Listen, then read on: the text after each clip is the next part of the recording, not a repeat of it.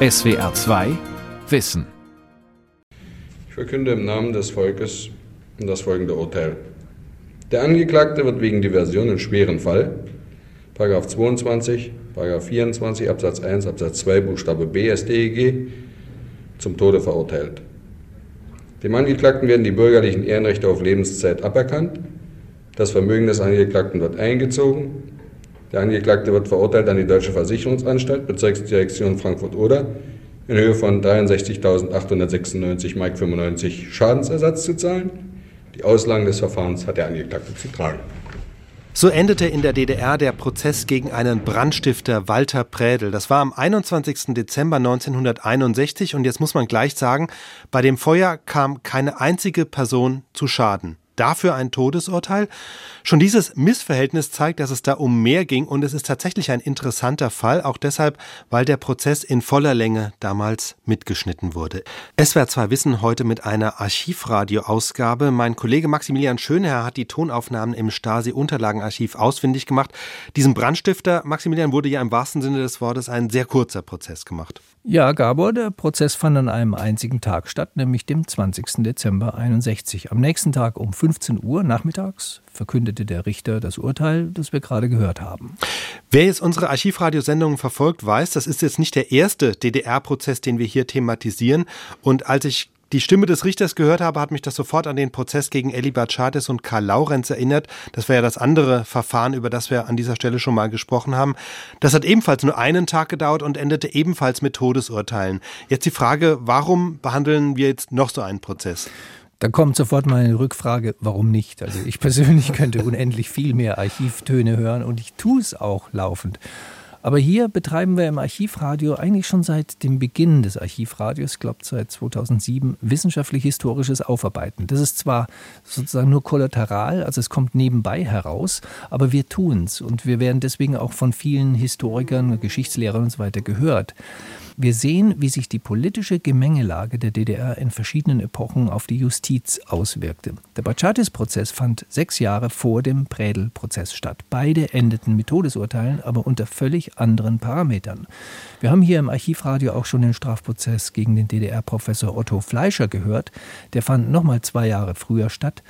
Diese Zeitabstände, Fleischer 53, Batschatis 55, Prädel 61, sind entscheidend dafür, wie die Prozesse verlaufen und wie das Urteil am Schluss aussieht und begründet wird. Aber grundsätzlich kann man sagen, diese Prozesse waren gang und gäbe, denn die DDR hat ja erst kurz vor ihrem Ende die Todesstrafe abgeschafft. Also die Prozesse fanden quasi laufend statt, auch wenn die wenigsten im Originalton überliefert sind. Todesurteile hagelte es in den 1950er Jahren. In den 60er Jahren nahm es dann ab und das letzte Todesurteil wurde in der DDR 1981 vollstreckt. Die großen Strafprozesse der DDR in den 1950er Jahren drehten sich immer um ein Thema, nämlich Spionage. Dazu gehört der Prozess gegen den Bergbauprofessor Otto Fleischer und der von dir eingangs angesprochene gegen Elibert Schartes und Karl Laurenz. Sie war die Sekretärin des DDR-Chefs Otto Grote wohl, also ganz oben, und lieferte aus Liebe ihrem arbeitslosen Lover Karl Laurenz Informationen. Der wiederum übergab sie dann dem Dienst Gehlen, dem Vorgänger des Bundesnachrichtendienstes. Dieser Spionageprozess fand aber außerhalb der Öffentlichkeit statt. Es war ein Geheimprozess. Die DDR machte viele Geheimprozesse. Der vorherige Prozess gegen Otto Fleischer dagegen war ein öffentlicher Prozess, nämlich ein richtiger Schauprozess, riesengroße Veranstaltung und so wie der gegen Walter Prädel, mit dem wir uns heute befassen. Dann kommen wir jetzt mal auf diesen Prozess äh, zurück. Die Verhandlung gegen Walter Prädel fand, wie gesagt, im Dezember 1961 statt. Auch ein besonderes politisches Datum in der DDR-Geschichte, denn 1961 begann ja der Mauerbau. Genau. Und in den 50er Jahren war der Mauerbau noch nicht gemacht. Deswegen ist das der entscheidende Parameter, der diesen Prozess so besonders macht. Und äh, das hat Walter Predel, einen einfachen Landarbeiter, man würde heute sagen, ein Hilfsarbeiter, der aber auch Ofenbauer war und so weiter. Das hat seine Aversion gegen die DDR in Hass umschlagen lassen. Er formuliert es nicht selbst, sondern nickt quasi jeden Satz des Richters, Walter Ziegler heißt der Richter, ab. Vernehmung des Angeklagten, wie kam die Idee der Brandstiftung auf? Wie waren Sie denn erstmalig auf diesen Gedanken gekommen? Wer inspirierte Sie denn dazu? Danken bin ich gekommen, ich war durch die Sender Freies Berlin und Rias. Ja. Welche Sendung insbesondere? Und Willy Brandt. Willy Brandt, nicht? Ja. Wann denn ungefähr? Wann war denn das?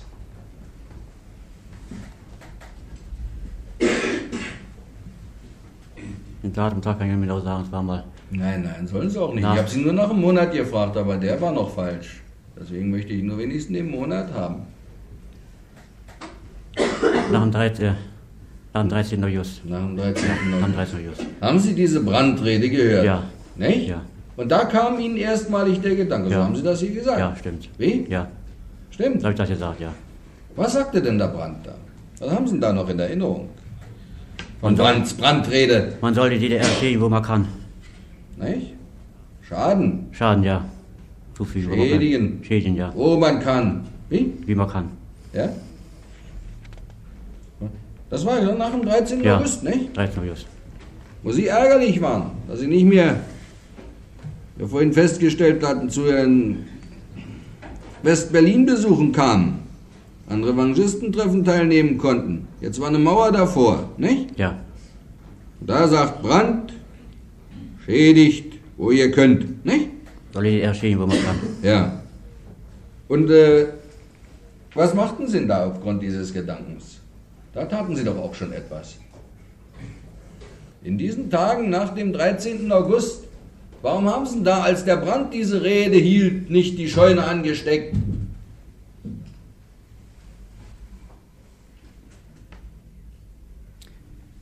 Weil die Scheine noch nicht ganz voll war gefahren. Weil die Ernte, Ernte noch nicht war. eingesetzt hatte, weil die Scheune noch leer war. Nicht? Ja. Und eben weil sie leer war, der, Regenzeit. der Schaden zu gering war, ja, die Regenzeit kam. Sie wissen schon, dass nicht die Regenzeit kam, sondern dass, weil die Scheune nicht voll war, der Schaden nicht hoch genug war. Nicht? Das, war doch Ihre Überlegung. Dass nicht voll war. Das war doch Ihre Ja. Überlegung, oder? Die Scheune noch nicht voll war. Sie voll brennt brennt es besser. Wie? Wenn die Scheune voll ist, brennt es besser. Brennt's besser. Das ist die eine Seite. Und zweitens ist der, Brennt ist von Brand die Rede. hm? Von Brand.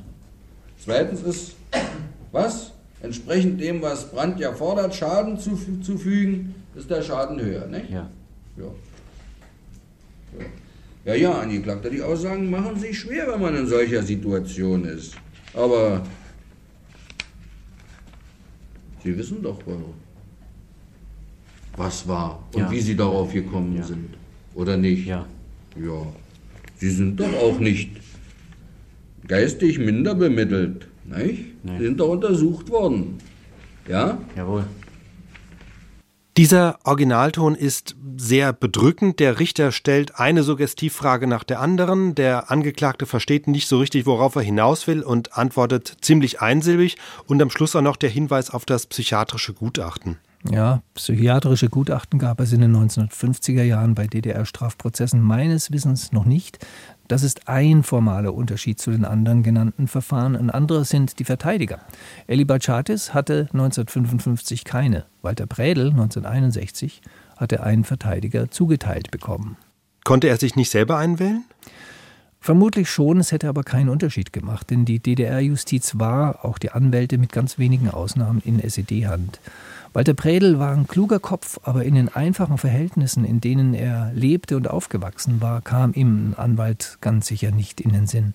Jeder DDR-Bürger wusste, wer vor Gericht kommt, spürt die Macht der Staatspartei SED und da sind Verteidiger nur Staffage.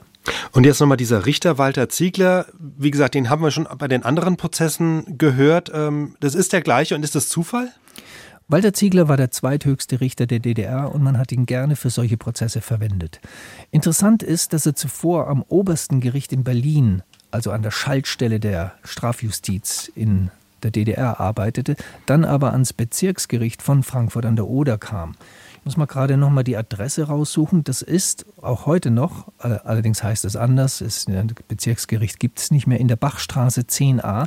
Ein wunderschönes Gebäude, übrigens 1933 erbaut und irgendwo da war auch der Gerichtssaal.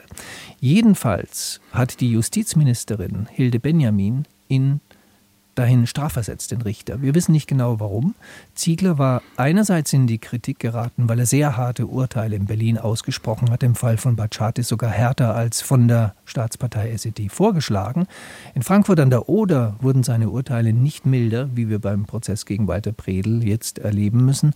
Ziegler war vollkommen auf SED-Linie, aber er schrieb wissenschaftliche Artikel für den parteiinternen Gebrauch, wo er sich gegen die Misshandlung von Untersuchungshäftlingen einsetzt und er kritisiert, dass den Häftlingen der Besuch von Anwälten vorenthalten, also verwehrt wurde.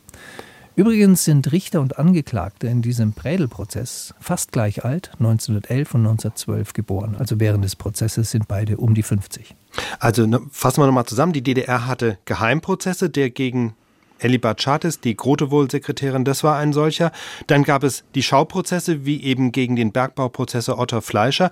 Und der gegen Walter Prädel war auch öffentlich. War das ein Schauprozess? Also Prädel war ein kleiner Fisch, also hätte man das im kleinen Rahmen still und heimlich abhandeln können. Aber schon kurz nach Prädels Verhaftung schlugen Staatsanwaltschaft und das Ministerium für Staatssicherheit vor, den Prozess groß aufzuziehen, nämlich als Schauprozess. Genau, also es war wieder ein Schauprozess dann. Kann man so sagen. Wobei offenbar keine Westpresse da war, während sie bei den richtig großen Prozessen in Berlin explizit eingeladen wurde.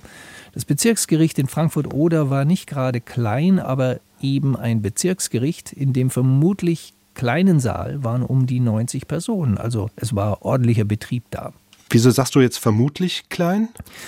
Eigentlich weiß ich es nicht genau, äh, aber äh, von der Akustik her denke ich mir, es ist ziemlich intim, der Sound. Ich habe beim Stadtarchiv in Frankfurt an der Oder angefragt, wie groß denn dieser Raum war. Und die konnten nicht herausfinden, wo dieser Raum überhaupt in diesem Gebäude in der Bachgasse war. Aber es war in diesem Gebäude und äh, man weiß es heute nicht mehr. Im Saal waren Vertreter der Versicherung, der Feuerwehr, der Volkspolizei, der Stasi und der DDR-Presse. Wir hören jetzt mal eine Stelle, wo der Staatsanwalt, der heißt Karl-Heinz Borchert, den Angeklagten nach weiteren Gründen für seine Brandstiftung fragt. Achte mal auf die Akustik. Angeklagter, angefangen hat das mit der Brandrede. Ja. Mussten Sie sich denn noch aufhetzen lassen? Sie hatten doch vorher schon Hass.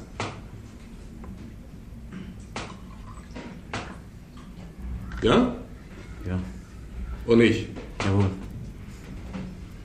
Die Brandrede hat das bloß noch unterstützt. Ja. Und den Ärger zu Hause mit meiner Frau und mit meinen Schwiegereltern zuletzt gehabt. Wo wir Ärger noch gewesen. Und die Schwiegereltern haben noch mit der Scheune nichts zu tun. Da brauchen Sie keine Scheunen anzustecken. Wegen Ärger mit der Schwiegermutter? Habe ich noch nie erlebt. Ist auch nicht die Ursache, ne?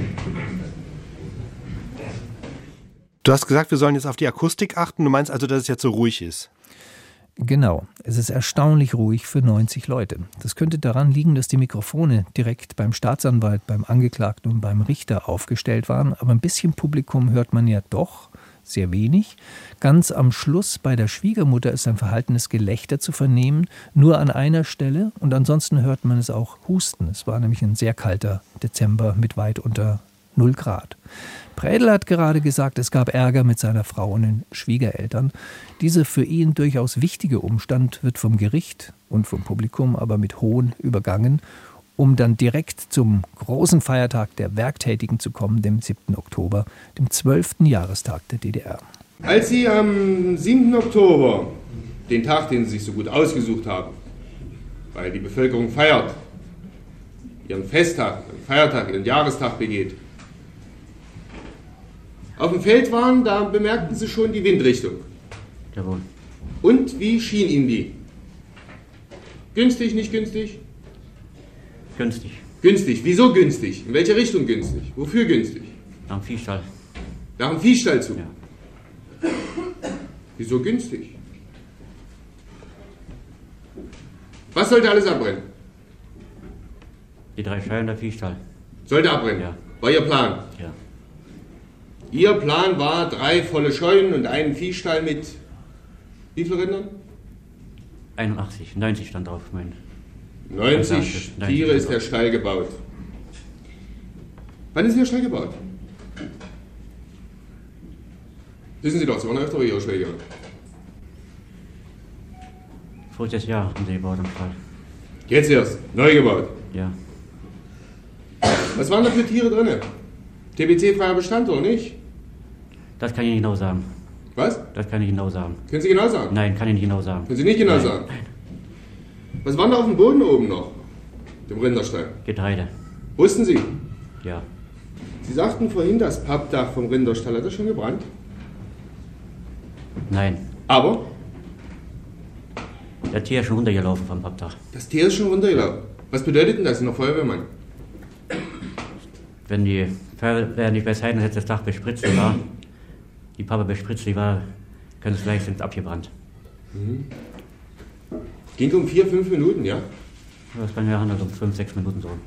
Sonst wäre es abgebrannt. Ja. Ja?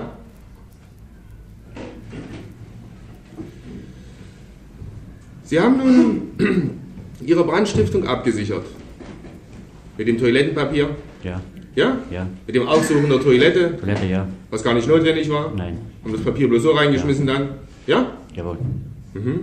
Was haben Sie mit der leeren Zigaretten und mit der leeren Streichholzschachtel gemacht nach der Brandstiftung? Da habe ich meine Tasche reingesteckt, um Flur bei meiner Schwiegerin. Warum? Warum? Warum behielten Sie die nicht bei sich, sondern steckten sie da in die Tasche? Dass keiner sollte wissen, dass ich einen Brand habe angelegt. Das keiner wissen sollte. Ja. Denn Sie waren ja ohne Jacke draußen, nicht? Ich war ohne Jacke draußen, ja. Dass Sie streiten konnten. Sie haben keine Streichhölzer dabei Ja, gehabt. ja. Keine Zigaretten bei, Ja, keine ja, Streichhölzer bei. Ja, Ja? jawohl. Von Anfang bis zu Ende geplant, Ja. überlegt. Wann haben Sie sich das eigentlich alles überlegt? Die Schachtel? Nee, die ganze Geschichte. Wie man das am besten machen kann. Auf dem Felde schon. Auf dem Felde schon. Ja. Gegrübelt. Ja. Als Sie alleine waren. Alleine war, ja. Beim Säcke zu binden. Ein Säcke zu binden, ja. Bei Kartoffel ausmachen auch schon. Ja? Am Feiertag der Republik. Ja. Haben Sie eigentlich jemals den Tag der Republik, den Jahrestag der Republik, den Feiertag aller Werktätigen selber gefeiert? War das Ihr Feiertag? Haben Sie da gefeiert? Ich war einmal bei unten gewesen im Berg. Einmal haben Sie das nicht gefeiert. War nicht Ihr Feiertag. Nein. War ja der Feiertag der Arbeiter- und Bauernmacht. Ja? Ja. Mit der wollten Sie ja nichts zu tun haben. Mit der Arbeiter- und Bauernmacht. Nein? Nein. Aber gut gelebt haben Sie unter der Arbeiter- und Bauernmacht. Ja? Jawohl. Was sollte denn nur eigentlich alles passieren? Der LPG, was sollte eintreten? Tritt großer Schaden ein bei der LPG. Großer Schaden. Ja. Und? Als Futtermenge. An Fleisch. An äh, Milch. Milch, an Getreide. Was ist denn, wenn die Bevölkerung weniger in der Versorgung bekommt? Wird gemördert. Wollten Sie auch? Ja. Na klar. Brandstiftung, Ja. Diversion, Meuterei. Weiter. Ja? Jawohl. Danke. Also Prädel hat in diesem Ausschnitt alles gesagt. Er hat Willy Brandt gehört, er hat die Botschaft vernommen, dass man der DDR Schaden zufügen solle, mit dem Ziel, dass in der Folge Unruhen entstehen sollen. Und dazu hat er sich selber den Feiertag der Werktätigen ausgesucht. Kommt noch raus, worin jetzt eigentlich dieser Ärger mit den Schwiegereltern bestand, wenn das mit ein Motiv für ihn gewesen ist? Äh, Muss ich kurz ausholen. Prädel hatte schon in den Wochen vorher versucht, den Brand zu legen, aber es stand entweder der Wind ungünstig oder es befanden sich zu viele Leute auf dem Hof. Am 12. Jahrestag waren die meisten in die nächstgrößeren Orte Bad Freienwalde, Dannenberg, Eberswalde oder Falkenberg geradelt oder zu Fuß gegangen. Prädel half an dem Tag dem Nachbarn bei der Ernte und trank zum Mittagessen ein, zwei Pilz. Der Alkoholkonsum war der Stein des Anstoßes seiner Frau und deren Eltern, also der Schwiegereltern. Diese dauernden Vorwürfe brachten ihn auch beim Mittagessen zum Platzen. Walter Prädel hatte dem Gericht zuvor von seiner traumatischen Kindheit mit einem schwer alkoholkranken, sehr gewalttätigen Vater erzählt. Mit seiner Schwägerin verstand er sich übrigens gut. Das Gericht hatte zwar ein psychiatrisches Gutachten erstellen lassen, um festzustellen, ob er geisteskrank war, aber auf die Ehekrise ging es nicht ein, um die psychischen Verhältnisse in dieser Familie, sondern blieb bei der Bedeutung des Feiertags der Arbeiter und Werktätigen der DDR. Und war das Prädel jetzt wirklich so wichtig, dass sein Brandanschlag an diesem symbolischen Tag stattfindet? Das dürfte ihm ziemlich egal gewesen sein. Hauptsache kein Publikum und der Wind, der in die richtige Richtung bläst, nämlich Richtung Scheune. Der Mann wollte seit der Rede Willy Brandts endlich loslegen und jetzt waren endlich die Parameter günstig. Wir kommen jetzt zu der einzigen Stelle in dem Verfahren, wo Walter Prädel flüssig spricht, und auch relativ selten unterbrochen wird. Man muss dazu sagen, dass er dutzende Male in U-Haft den immer wieder gleichen Fragen ausgesetzt war. Es waren nicht viele Fragen, immer wieder, oft fünf bis sechs Stunden täglich. Und ich glaube, diese Zermürbung schlägt sich in dem, was wir jetzt hören, nieder. Prädel beschreibt jetzt die letzten Minuten, bis er das Feuer legte. Habe ich mir das zu meiner Frau noch gesagt, jemand mal Geld mit, der sagt was, Zigaretten mitbringt. Ich habe keine Zigaretten mehr. Ich habe bloß noch eine gehabt, mit der Schachtel drin. Da hat sie fünf Mark gegeben und ist dann hingefahren und hatte Bier und Zigaretten geholt.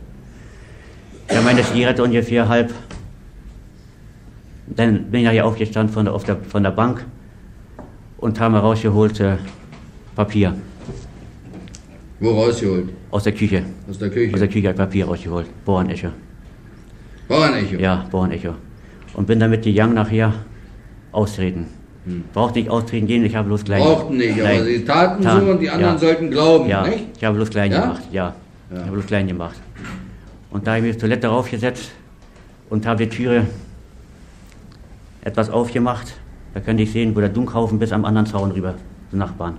Haben Sie beobachtet? Ja, kein gesehen. Kein gesehen? Nein. Dann bin ich ja aufgestanden und da meine Zigarette noch ein bisschen dran gehabt der Zigarette und habe sie ausgetreten bei der Toilette. Bin dann um Schuppen rumgegangen. Da könnte ich wieder hochkicken, rechts nach der MTS. Ja, bis zur MTS kann man da durchsehen. Kann man, kann man durchsehen, ja. Wo, wo durch? Wo durch? Zwischen? Wenn ich den Schuppen rumgehe. Ja, ja. Wo zwischendurch kann Oder, man da sehen? Und, Was steht denn da? Links und rechts der Rinderviehstall und äh, äh, links die drei Scheunen. Rechts der Rinderviehstall, ja. links die drei Scheunen. Ja, nicht? kann man bis oben hin sehen. Da kann man durchsehen, bis oben hin, ja. wenn man um den Schuppen rum ist, ja, ja. bis zur MTS-Station. Ja, ja. kann man hochsehen. Ja. Und... Auch niemand zu sehen? Auch niemand zu sehen. Dann bin ich mal beim Schuppen hingegangen, an die Strommiete und haben wir nochmal umgedreht. Habe ich auch noch keinen gesehen. Was für eine Strommiete? Von meiner Schwägerin die Strommiete. Wo war die? Ähm, von Schönjebel ungefähr guten halben Meter ab, einen Meter, halben Meter ab kann sie liegen. Man kann also sagen, guten halben Meter ab, sie war dicht am Schönjebel, Ja, dicht nicht? am Schönjebel, ja. Ja? Ja. Nicht? Ja, dicht am Schönjebel. Wie groß waren diese Strommiete? Hm, können so ungefähr über 20 Bunde haben gelegen da. Hm. Die waren gebündelt alle, nicht? Mit der Presse.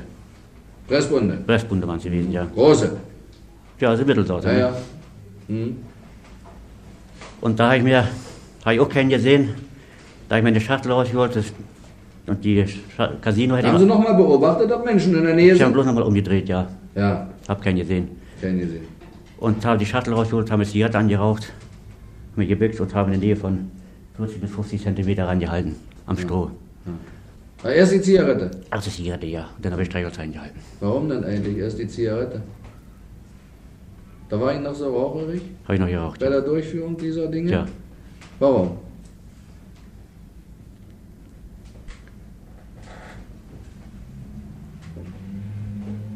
Wenn nun doch einer gekommen wäre, den Sie nicht gesehen hatten. Wenn nun doch einer gekommen wäre, den Sie nicht gesehen hatten. Einer gekommen wäre, den ich nicht gesehen hätte, nicht wahr? Und ich bin doch gesehen worden. Walter Prädel hat also einen Scheunenbrand gelegt, aber er wurde dann doch gesehen und sein Toilettenalibi brach zusammen. Ja, er wurde gesehen. Kein Wunder, dass die paar wenigen Daheimgebliebenen aus ihren Häusern und von den Äckern zu den beiden brennenden Scheunen rannten. Dann kam auch ziemlich schnell die Feuerwehr und löschte den Brand, sodass der Rinderstall intakt blieb. Prädel kam noch am Nachmittag in U-Haft und dementierte die Tat zunächst, am nächsten Tag in der Haftanstalt des 70 Kilometer entfernten Frankfurt an der Oder aber nicht mehr. Der erste forensische Bericht von der Toilette machte sein Alibi, er sei auf dem Klo gewesen, auf dem Außenklo, als der Brand begann, zunichte.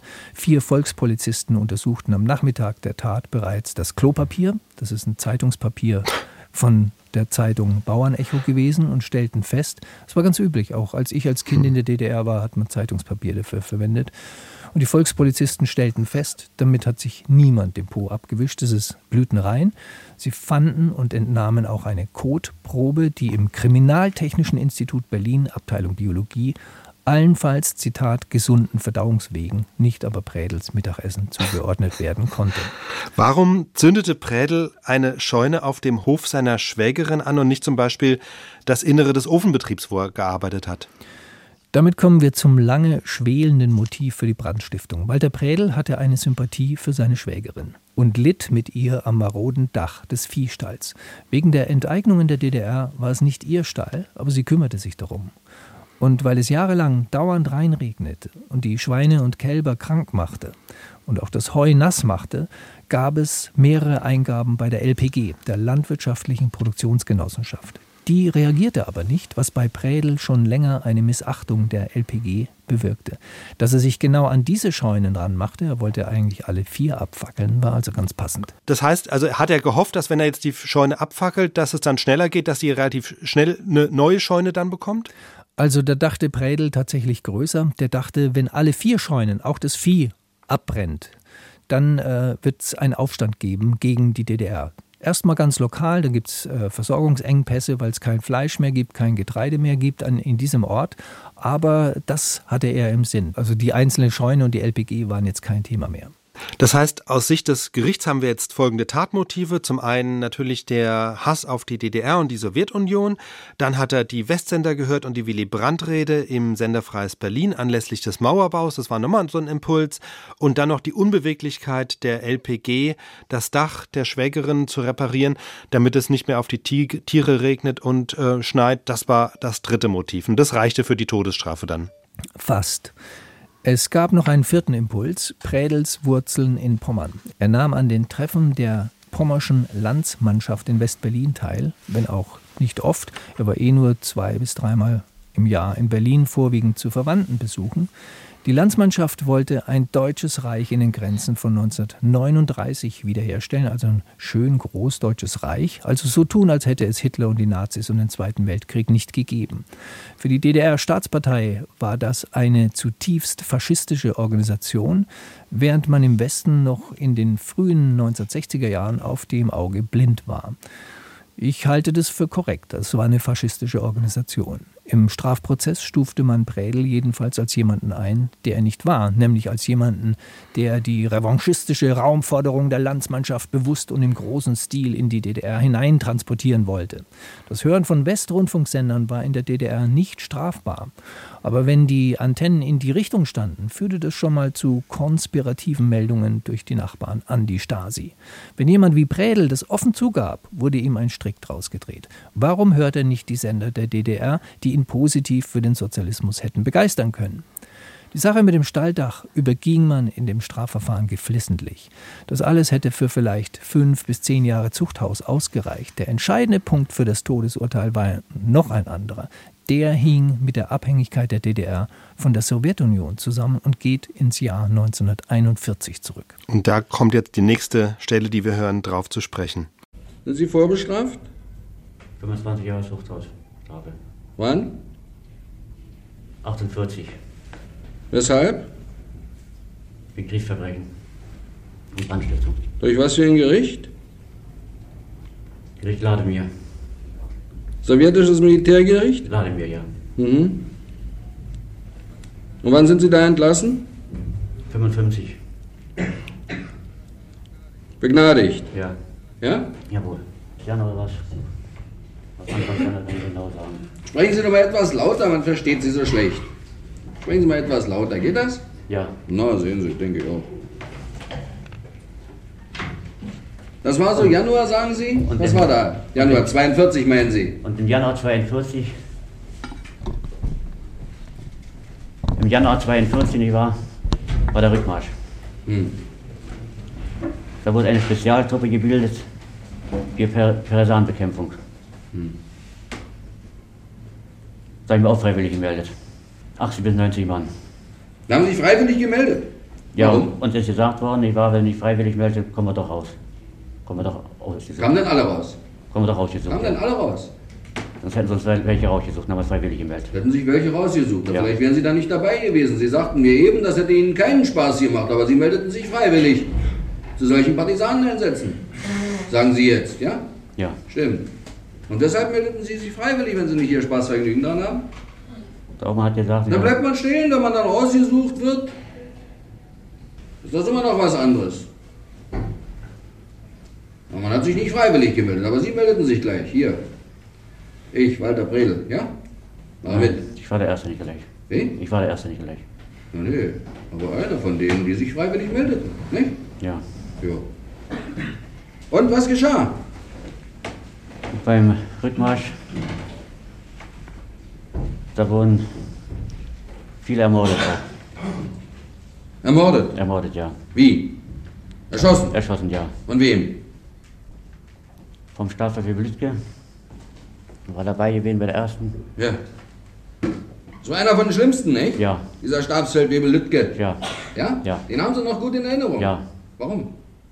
Er hat uns misshandelt. Wie? Er hat uns auch sehr misshandelt. Was hat er? Misshandelt. Wen?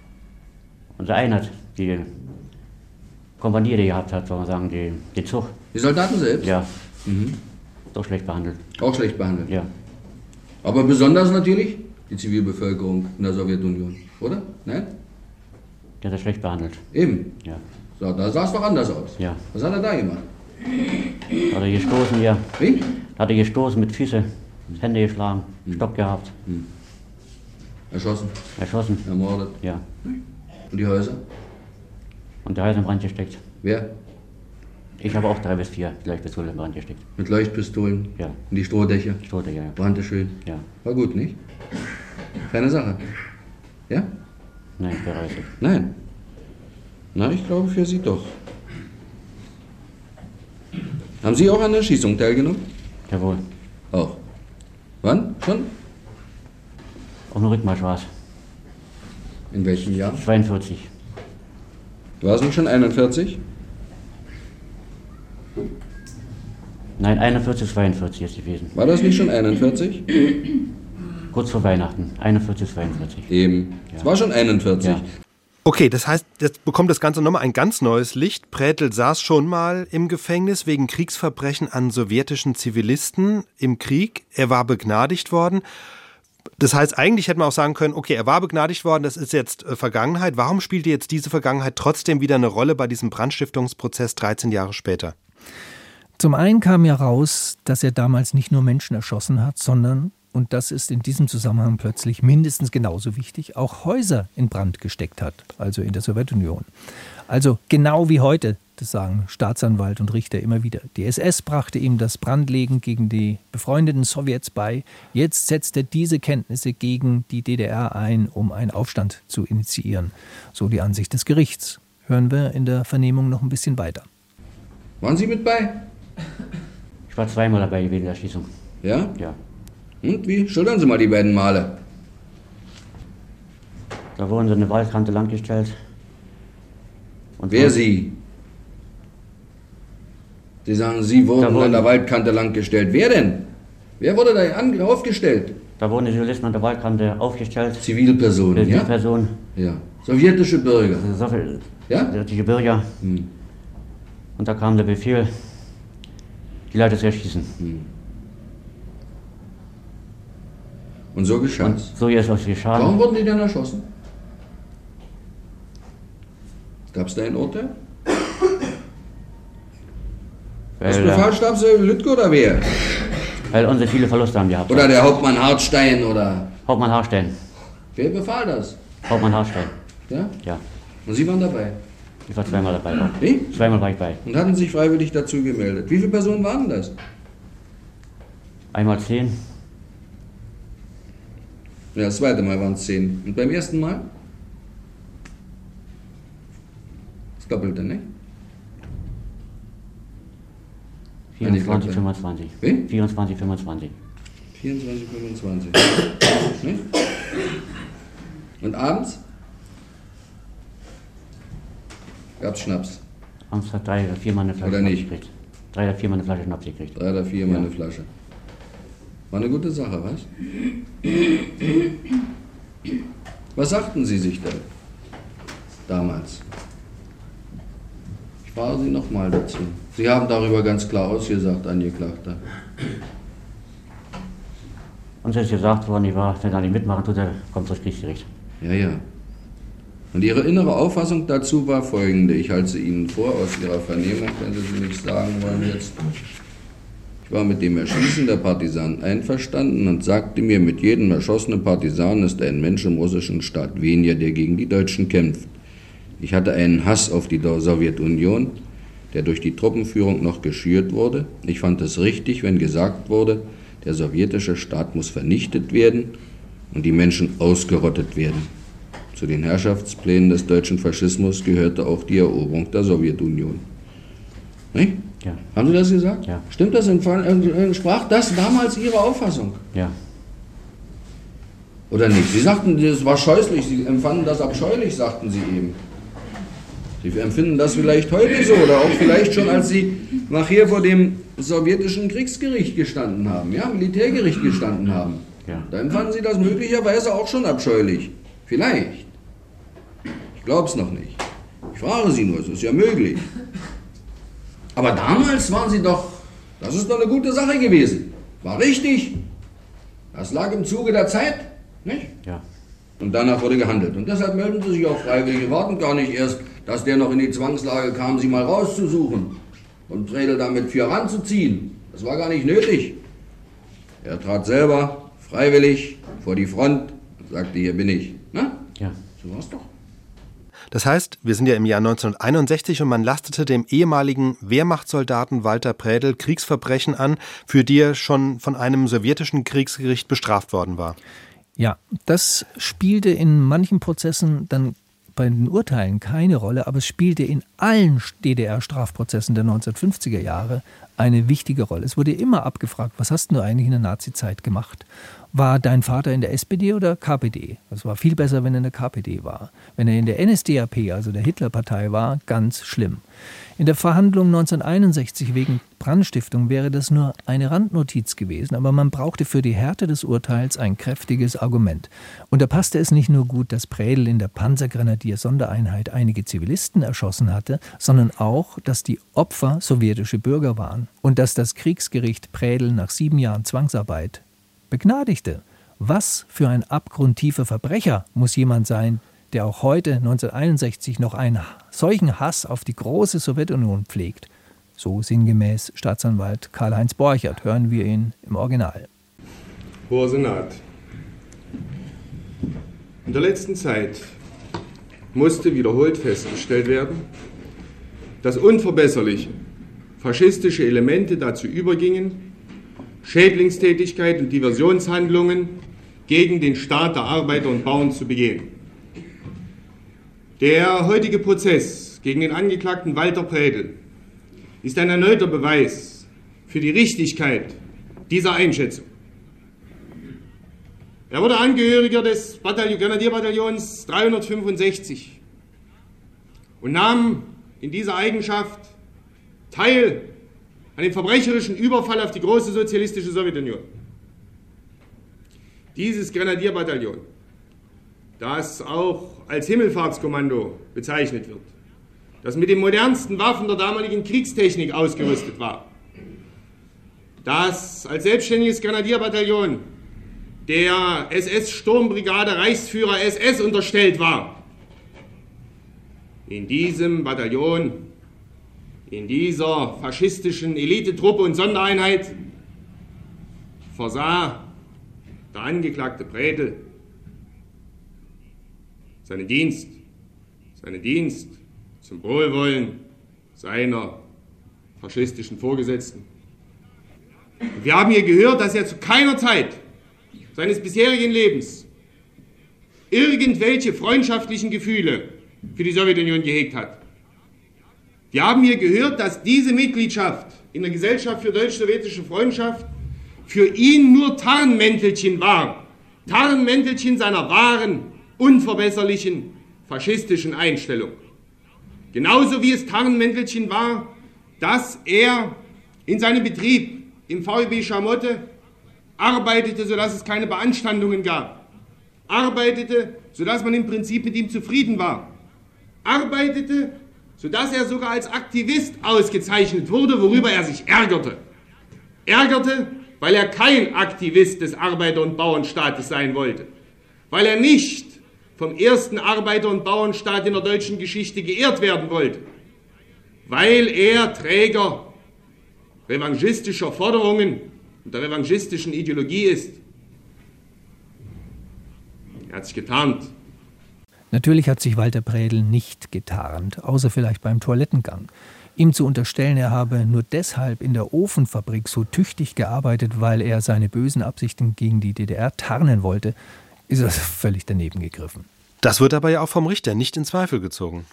Richter und Staatsanwalt zogen immer an derselben Strippe. Die kannten sich übrigens auch persönlich gut und die hatten daran keinen Zweifel, dass sie so argumentieren würden.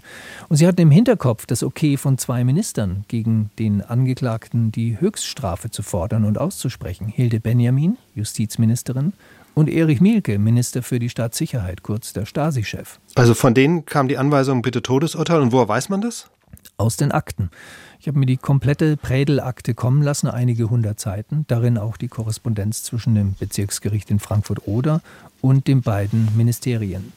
Mielke war da sowieso gern dabei. Er war es auch, der seine Mitarbeiter vor Ort angewiesen hat, den Prozess auf Tonband mitzuschneiden, und zwar sauber und lückenlos. Der Justizministerin Hilde Benjamin war der Prozess vermutlich genau wie dem Regierungschef Walter Ulbricht willkommen, und zwar weil wegen des Mauerbaus, der ja vier Monate vor dem Prozess begonnen hatte, das wichtig war, ein Politikum. Ulbricht lehnt übrigens später auch das Gnadengesuch von Walter Prädel ab. Die hätten sich sicherlich einen größeren Fisch als den Land- und Ofenbauer Walter Prädel gewünscht, aber es gab nur ihn. Jetzt nochmal zur politischen Haltung von Walter Prädel. Das wirkt ja schon ambivalent oder widersprüchlich. Also einerseits klar war er antisowjetisch, antikommunistisch, gleichzeitig aber auch reaktionär revanchistisch, was ja bedeutet, er gehörte zu denen, die die Oder-Neiße-Grenze nicht akzeptieren wollten und sich nach einem Deutschland in den Grenzen von 1939 sehnten.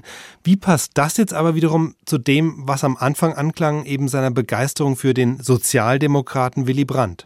Also ich sehe darin keinen Widerspruch. Willy Brandt forderte ein vereinigtes Deutschland nach westdeutschem Muster.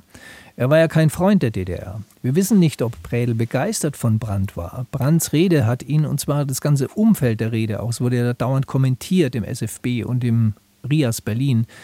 Äh, die Rede hat ihn wie vermutlich Millionen andere DDR-Bürger beeinflusst. Es war auch von jetzt aus der politischen Perspektive betrachtet eine tolle Rede. Wollen wir mal reinhören? Also vielleicht nochmal, diese Rede hat Brandt drei Tage nach Beginn des Mauerbaus gehalten auf einer großen Kundgebung. Und anders übrigens als im Prozess am Anfang behauptet wurde, gibt es darin keinen Aufruf von Brandt, äh, die DDR zu schädigen, wo es nur geht. Aber er hat schon deutlich gesagt, den Mauerbau könne sich die Bundesrepublik so nicht bieten lassen. Die Sowjetunion hat ihrem Kettenhund Ulbricht ein Stück Leine gelassen.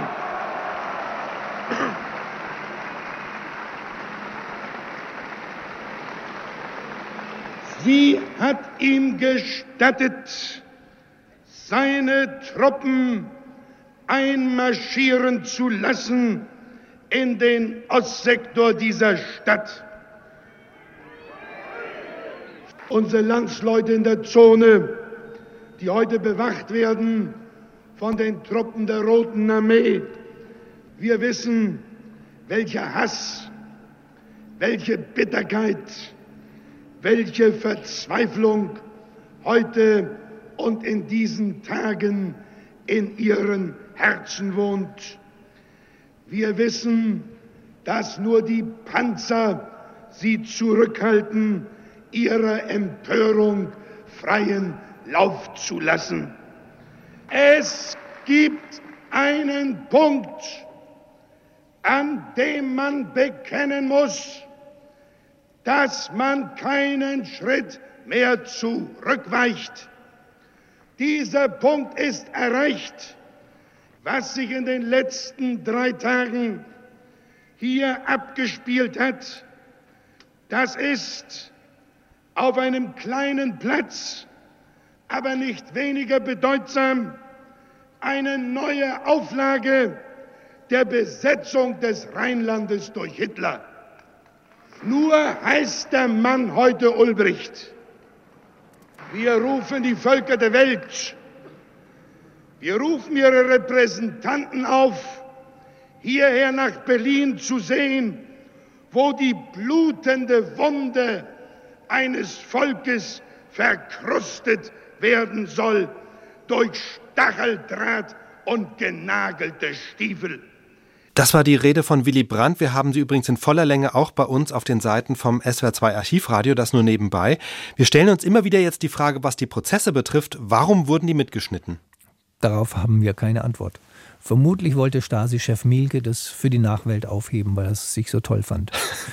Er hatte keinen Sinn für Gerechtigkeit, für Menschlichkeit sowieso nicht und war stolz auf solche Strafverfahren. Mielke war, das kann man glaube ich so sagen, ein biederer Kleingeist, der am Machterhalt klebte. Eine signifikante Anzahl der über 20.000 Tonbände im Stasi-Unterlagenarchiv ist voll mit seinen endlos langen Reden vor Stasi-Offizieren. Zeigte denn der Angeklagte in der Verhandlung dann Reue oder blieb er so wortkarg, wie wir ihn bisher gehört haben? Es gibt zwei Stellen, wo so etwas wie Reue aufblitzt. Nach der Urteilsbegründung sagt er, dass er durch Arbeit alles wieder gut machen will. Das hören wir auch gleich noch. In der Mitte des Prozesses fragt ihn der Richter, eben dieser 1977 relativ früh verstorbene Walter Ziegler, warum der Angeklagte nach dem Gnadenerlass der Sowjetunion nicht vom Faschismus abgekehrt sei. Eine Frage, die für Prädel viel zu abstrakt ist und die er nach einminütigem Zögern so beantwortet. Heute denke ich ganz anders. Wie? Heute denke ich ganz anders. Ich habe schlank bereit. Heute denken Sie anders? Ja. Ja, warum denn?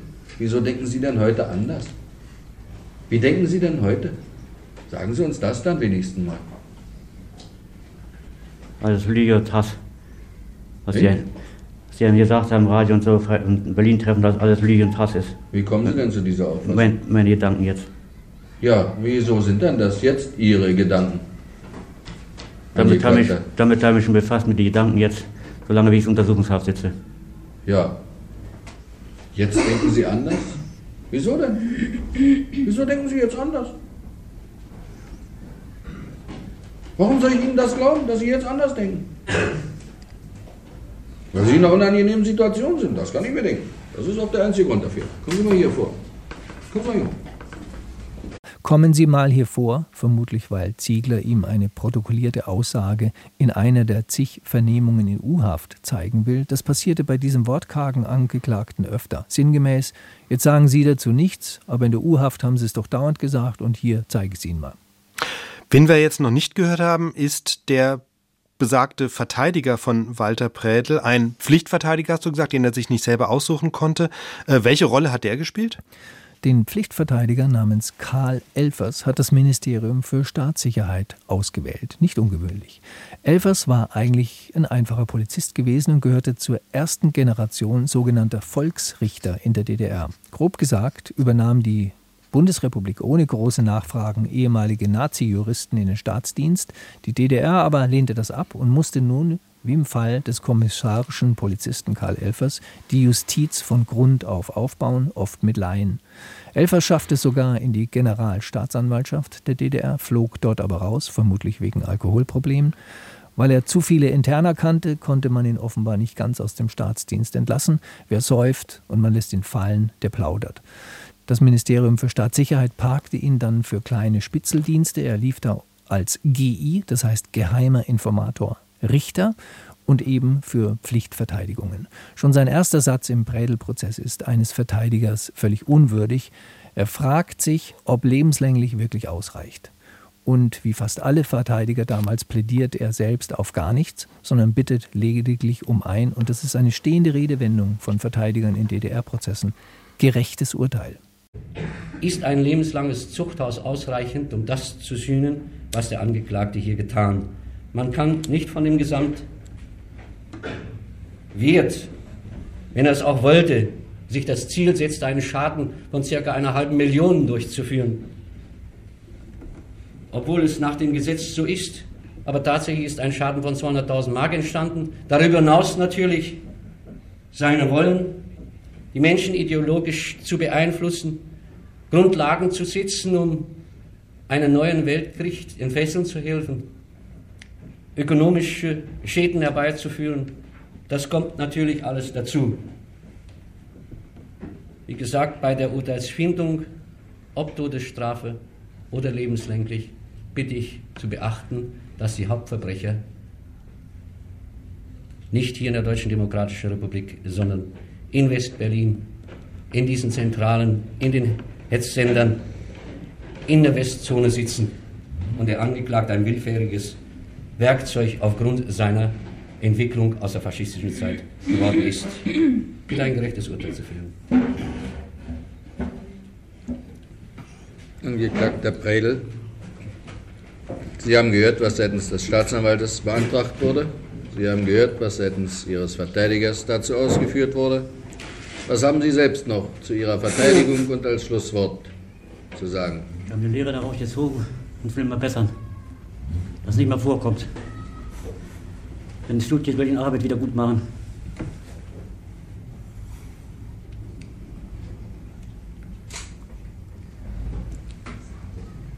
Das sind meine Worte, was ich sagen habe. Wie? Das sind meine Worte, die ich noch zu sagen habe. Dann setzen Sie sich. Die Verkündung des Urteils erfolgt morgen am 21.12. um 15 Uhr an gleicher Stelle. Wofür bekam denn Walter Prädel jetzt offiziell die Todesstrafe? Für Brandstiftung? Dazu würde ich sagen, hören wir zum Abschluss in die Urteilsbegründung hinein. Darin wird der politische Überbau deutlich, der in diesem Prozess dauernd mitschwingt. Der Richter zitiert die ganz Großen, um einen ganz kleinen Arbeiter fertig zu machen. In seinem Schlusswort auf dem 22. Parteitag der KPDSU erklärte der Genosse Khrushchev, die Westmächte sprechen von Freiheit, verstehen darunter aber die Besetzung Westberlins. Sie wollen dort Streitkräfte haben und Spionagezentralen unterhalten. Das heißt, sie wollen wie bisher West-Berlin für die feindliche Wühltätigkeit gegen die Deutsche Demokratische Republik, gegen die Sowjetunion und gegen alle sozialistischen Länder ausnutzen. Darin besteht ihr wirkliches Ziel. Genauso handelte der Angeklagte Predel. Er sprach von Einschränkung der Bewegungsfreiheit und meinte die Einschränkung seiner revanchistischen Forderungen und die Einschränkung der Möglichkeit, sich ideologisch zersetzen und verhetzen zu lassen. In alter faschistischer Manier reagierte der Angeklagte auf die Maßnahmen des 13. August 1961. So wie er im Zweiten Weltkrieg in der Sowjetunion mit Leuchtpistolen kaltblütig und skrupellos die Häuser friedlicher Bürger niederbrannte, aus Hass gegen die Sowjetunion, so vernichtete er durch seine Brandlegung wertvolle Nahrungs- und Futtermittel, die friedliche Bürger in mühevoller Arbeit und in dem Willen, den Frieden zu erhalten und den Sozialismus zum Siege zu verhelfen, geschaffen hatten. Er vernichtete sie aus Hass gegen die Deutsche Demokratische Republik, aus antikommunistischer Verhetzung. Gegenüber hemmungslosen Konterrevolutionären ist jede Milde und Gnade eine Gefahr für die friedlichen Bürger. Das Verbrechen des Angeklagten Predel rechtfertigt keine andere Strafe als die Todesstrafe. Er gehört nicht zu den Menschen, die ihre Verantwortung gegenüber der Gesellschaft noch nicht voll erkannt haben und von denen die programmatische Erklärung des Staatsrates sagt, dass sie geduldig überzeugt und erzogen werden müssen. Seine Vergangenheit, die Tatsache, dass er keine Lehren zog und sein jetziges Verbrechen der schweren Diversion charakterisieren den Angeklagten als konterrevolutionär und als unverbesserlichen Feind des deutschen Volkes. Der Angeklagte Preder hat durch die von ihm verübte schwere Diversion sein Leben verwirkt. Der Angeklagte hat sich auf die Seite des Klassenkampfes, des Klassenfeindes geschlagen und eine klare, feindliche Position im Klassenkampf eingenommen. In einer Zeit des verschärften Klassenkampfes, das heißt in einer Zeit gesteigerter Hetz- und Diversionstätigkeit, beschleunigter Aufrüstung der Bundeswehr mit atomaren Waffen, in einer Zeit aggressiver Kriegsdrohungen und offener revanchistischer Forderungen suchte der Angeklagte durch sein Verbrechen die verbrecherischen Machenschaften der Ultras wirksam zu unterstützen. Auf dem fünften Gesamtrussischen Sowjetkongress im Juli 1918 erklärte Lenin, ein Revolutionär, der nicht heucheln will, kann auf die Todesstrafe nicht verzichten. Ein Monat später wurde Walter Prädel in die Erich-Kästner-Straße in Leipzig gebracht und in der dortigen Haftanstalt mit dem Fallbeil hingerichtet. Das war ein relativ neues Fallbeil, denn die Hinrichtungen zuvor fanden in Dresden statt mit einer von den Nazis übernommenen Guillotine. 1968 gingen die Todesurteile deutlich zurück und ab da wurde mit dem sogenannten unerwarteten Nahschuss von hinten exekutiert. Die DDR-Presse ging auf den Prozess mit zwei ziemlich großen Artikeln ein, die die Sprache der Staatsanwalt sprechen, also vom unbelehrbaren Faschisten. Die Vollstreckung des Urteils blieb wie immer geheim. Die DDR schämte sich ein bisschen, dass sie tatsächlich Leute hinrichtete. Das wurde immer vertuscht. Bei Eli Bachatis erfuhr die Schwester erst ein Jahr später davon. Prädels Frau bekam irgendwann eine kleine Tasche mit Gegenständen des Toten zugestellt. Der komplette Prozess ist im Originalton im Archivradiostream zu hören und über vier Stunden lang. Und er ist auch aufgeteilt in vier Folgen in unserem SWR2 Archivradio Podcast zu hören in der ARD Audiothek und auf unserer Website unter archivradio.de. Das war SWR2 Wissen, der DDR-Strafprozess gegen Walter Prädel 1961 mit Aufnahmen aus dem SWR2 Archivradio beziehungsweise eben natürlich aus dem Stasi-Unterlagenarchiv. Danke an Maximilian Schönherr für die Recherche und die Auswahl der Töne, die wir heute gehört haben. Mein Name ist Gabor Pahl. SWR 2 Wissen. Manuskripte und weiterführende Informationen zu unserem Podcast und den einzelnen Folgen gibt es unter swr2wissen.de.